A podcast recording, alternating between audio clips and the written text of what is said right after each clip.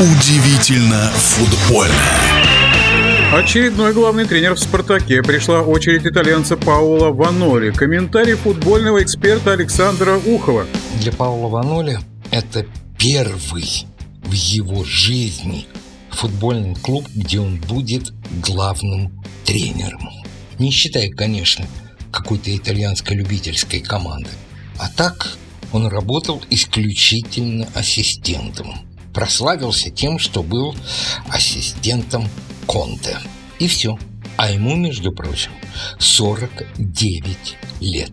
Евгений Мележиков, генеральный директор «Спартака», не назвал ни одной кандидатуры, которая предполагалась на место Витории.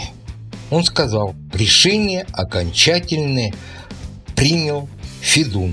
Почему все же Ваноле? Евгений Мележиков объяснил это так. Он очень интересуется российским футболом и объяснил, каким он видит построение команды. Ну, знаете, это очень сильный аргумент. Вот я тоже присоединяюсь к спартаковским болельщикам и нахожусь, мягко говоря, в недоумении.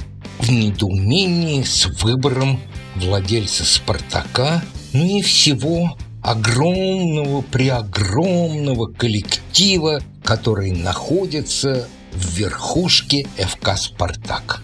Зарплата, вот как я выяснил у Ваноли, будет немаленькая, более полутора миллионов евро в год, а контракт заключен до окончания сезона 22-23 с возможной пролонгацией еще на год.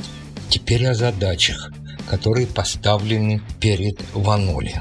В чемпионате России попасть в зону Еврокубков. В Кубке России выйти в финал. А в Лиге Европы пройти одну восьмую финала, где «Спартак» уже сейчас находится. Вот и все.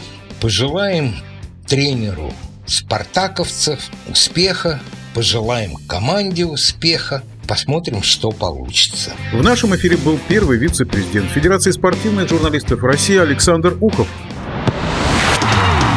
Удивительно футбольное.